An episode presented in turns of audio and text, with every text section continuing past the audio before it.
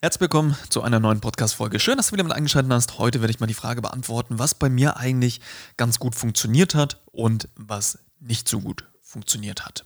Um, ähm, auf YouTube bezogen. Ja. Da gibt es nämlich einige Stationen, äh, die ich durchlaufen bin und wo ich meine Erfahrungen daraus gezogen habe. Und da will ich dir einfach mal so ein paar Stichpunkte mit ähm, an die Hand geben und dir einfach mal erzählen, wie das bei mir eigentlich so war. Also was ich für mich auf jeden Fall herausgefunden habe, was am besten funktioniert, ist herauszufinden, wer du selbst eigentlich bist und wie du tickst. Und dann deine ganze Persönlichkeit halt auch in deine Videos legen. Ich habe anfangs versucht, und ähm, das ist jetzt eigentlich so ein Punkt, wo ich sage, das hat bei mir nicht funktioniert. Ich habe anfangs versucht, unbewusst jemanden zu sein, der ich nicht bin. Das heißt, ich habe versucht, das Ganze so ein bisschen auf belustigt zu machen, ähm, unterhaltsam, das heißt Entertainment mit reingebracht.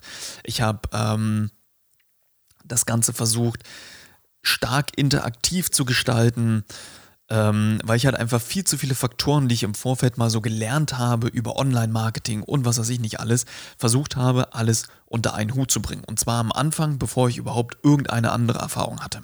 Und das ist halt mächtig nach hinten losgegangen, aber es war gut, dass ich das gemacht habe, weil ich habe so recht schnell für mich erfahren, was mir eigentlich an Präsentationsarten liegt und wie ich etwas gestalten möchte. Ja, das heißt, das ist ein ganz, ganz wichtiger Punkt für mich gewesen. Sei du selbst und verstell dich nicht. Und das ist auch etwas, was ich in allen Bereichen empfehlen würde, ähm, was du machst. Ja, sobald du raus in die Öffentlichkeit gehst und irgendwie sowas vorhast, ist auf jeden Fall die Tatsache, sich nicht zu verstellen, glaube ich, langfristig der richtige Weg. Ja, weil also ich habe mal so ein schönes Sprichwort, äh, so ein schönes Sprichwort gehört oder gelesen ähm, die Leute kommen, also die Leute kommen wegen dem, was du machst und bleiben wegen dem, wer du bist. Ja, das heißt, sie interessieren sich erstmal für die Thematik und dann entscheiden sie, ob du sympathisch bist und ob du ein toller Mensch bist oder wie auch immer. Und das ist der Grund, warum sie dann bleiben. Und meist auch über dem eigentlichen Interesse darüber hinaus. Das heißt, wenn halt diese ganze Thematik Bildbearbeitung, weswegen man mich ja mal gefunden hat, eigentlich beantwortet wurde und gar nicht mehr so interessant ist und die Leute immer noch bleiben, dann ist es meistens wegen deiner Persönlichkeit. Und wenn du dich dann verstellst und immer wieder in andere Muster verfällst oder andere Rollen spielst, dann kann das natürlich sehr gut funktionieren. Ne? Dann ziehst du halt die entsprechende Zielgruppe an, ich persönlich bin aber der Meinung, dass das ähm, langfristig gesehen der bessere Weg ist, zumindest für mich auf jeden Fall, äh, sich nicht zu verstellen und einfach ich selbst zu sein. Ja, das ist auf jeden Fall etwas, was anfangs bei mir nicht funktioniert hat und jetzt richtig, richtig gut funktioniert.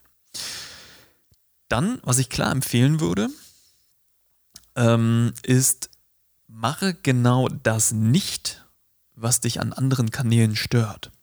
Das heißt, ich habe, wo ich angefangen habe, mich auf, über YouTube zum Beispiel mal weiterzubilden oder eine Information gebraucht habe ähm, über Photoshop oder irgendein anderes Programm und mir ein Video angeguckt habe, was eigentlich genau diese Thematik bespricht.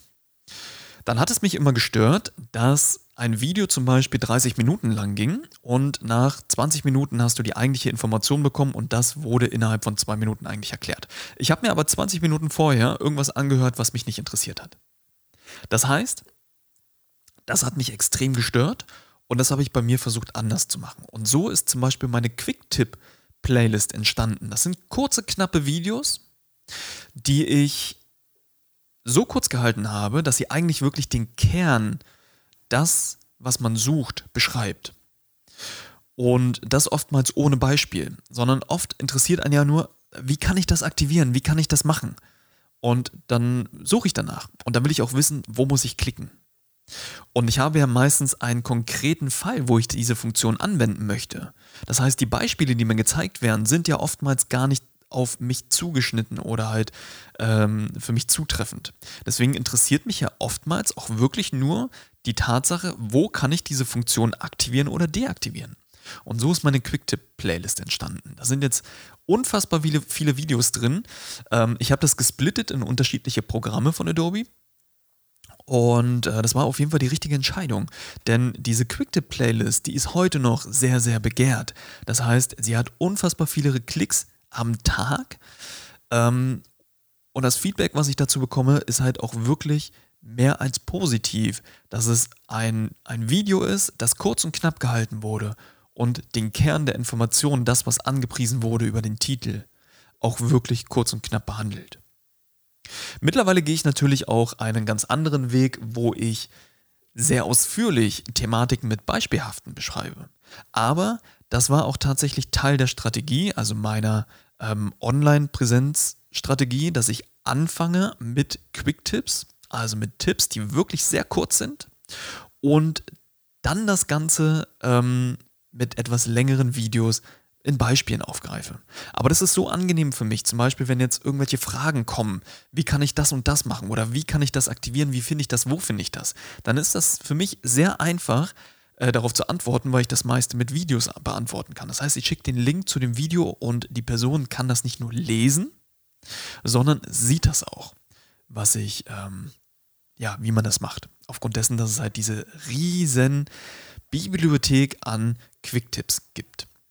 So, und das war tatsächlich auch eine Strategie, denn ich habe mir irgendwann, ich weiß gar nicht mehr, wie ich darauf gekommen bin, aber irgendwann habe ich mir ähm, die Folgendes vorgestellt: Wie cool wäre es denn eigentlich, ähm, Tutorials zu haben, die man ähm, binnen von Stationen durcharbeiten kann. Also, Beispiel. Ich habe mich irgendwann hier in Hamburg in die U-Bahn gesetzt und bin einfach mal ein paar Stationen hin und her gefahren und habe für mich mal so die Zeit gemessen, was eigentlich so eine durchschnittliche Fahrzeit einer U-Bahn von Station zu Station ist.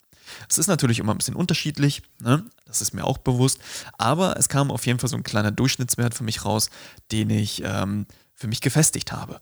Und dann habe ich mir überlegt, es wäre doch cool, Tutorials zu haben, die man sich während der Fahrzeit von Station A zu Station B komplett angucken kann. Das heißt, man wird nicht unterbrochen oder man muss es nicht unterbrechen, weil man jetzt da ist, zum Beispiel aussteigen muss, umsteigen muss oder ähm, wie auch immer, ja, dass man das zu einem anderen Zeitpunkt weitergucken kann, sondern ich will mich kurz weiterbilden, ich setze mich in die U-Bahn, fahre los, drücke auf Play, ich bin da und das Tutorial ist zu Ende. Und das war die Idee dahinter. Das heißt, das U-Bahn-Stationsprinzip. Ja, das war so mein kleiner Projektname, ähm, dass ich Tutorials aufzeichne, Quick-Tipps, die halt genauso lang sind wie die Fahrzeit von Station zu Station. Und das kam, auch wenn ich das so nie kommuniziert habe, dass, es, dass dieses Prinzip darauf beruht, ähm, zeigt mir die Statistik von YouTube, dass das der richtige Weg war.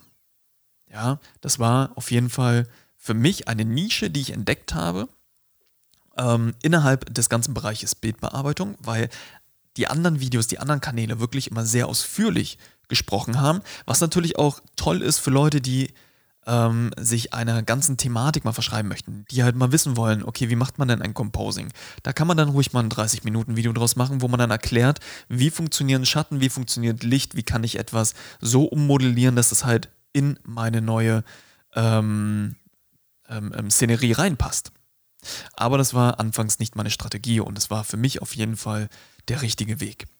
Ja, vor allem, weil ich so sehr, sehr, sehr viele Videos produziert habe und viel, viel vertrauter und viel, viel mehr gelernt habe in der kurzen Zeit, als wenn ich das getan hätte, äh, als wenn ich ähm, längere Videos aufgenommen hätte.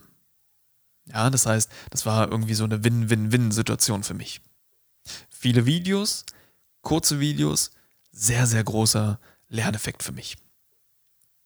So, das heißt, ich habe für mich herausgefunden, sei du selbst, verstell dich nicht, entdecke deine Nische in deinem Bereich, habe ich auch gefunden mit den Quick-Tipps und habe ein äh, Projekt daraus gemacht und zwar das Stationenprinzip. So, dann war für mich ein ganz, ganz wichtiger Punkt natürlich das Ganze mit der Familie abzuklären, weil das ist natürlich ein, das ganze YouTube ist natürlich ein Projekt, was manchmal auch sehr zeitintensiv sein kann, wenn man noch nicht so im Flow ist. Und das war, war ich anfangs ja noch nicht. So, und das war ja auch alles kurz vor der Geburt des ersten Kindes und deswegen war es für mich sehr, sehr wichtig, dass ich da mit meiner Frau zum Beispiel an einem Strang ziehe. Ja. Und ähm, genau, das habe ich auch getan und das war auch die richtige Entscheidung. Wir haben viel darüber gesprochen und ich weiß, wann für etwas der richtige Zeitpunkt bei uns ist. Ja. Und dann auch nochmal zu dem Punkt, mach etwas äh, nicht, was dich auf anderen Kanälen stört. Mich stört zum Beispiel immer die Werbung. An einem Wissenskanal, wo ich mich weiterbilden möchte, stört mich, dass in einem Video zweimal, dreimal, viermal Werbung kommt. Zwischen den Videos ständig Werbung. Ja, die Leute wollen damit Geld verdienen. Ähm, wenn man sich dann anguckt, wie groß der Kanal ist, wie viele Klicks das sind, dann kann man sich ungefähr mal ausmalen, dass das nicht mal 100 Euro vielleicht im Monat sind, die man damit verdient. Und dann finde ich es halt sehr schade, neue Interessenten für dieses Thema dadurch eigentlich zu vergraulen. Ja, im Sinne, dass das nicht wirklich ähm, mehr lukrativ oder interessant für mich zum Beispiel ist, wenn ich in einen Wissenskanal reingehe und dort ständig Werbung zu sehen bekomme. Und deswegen habe ich für mich zum Beispiel entschieden, dass es auf meinem Kanal keine Werbung gibt. Stand jetzt, ne? Ich will niemals behaupten, dass das immer so bleibt, aber Stand jetzt sehe ich keinen Sinn da drin. Auch wenn die Statistik mir anzeigen würde, dass ich am Ende des Jahres vielleicht 5000 Euro über YouTube verdienen würde, über Werbeeinnahmen, das ist äh, für mich nicht strebenswert. Ja, also es interessiert mich überhaupt nicht. Ja, das Geld, was dahinter steckt, das ignoriere ich und interessiert mich in dem Punkt einfach nicht.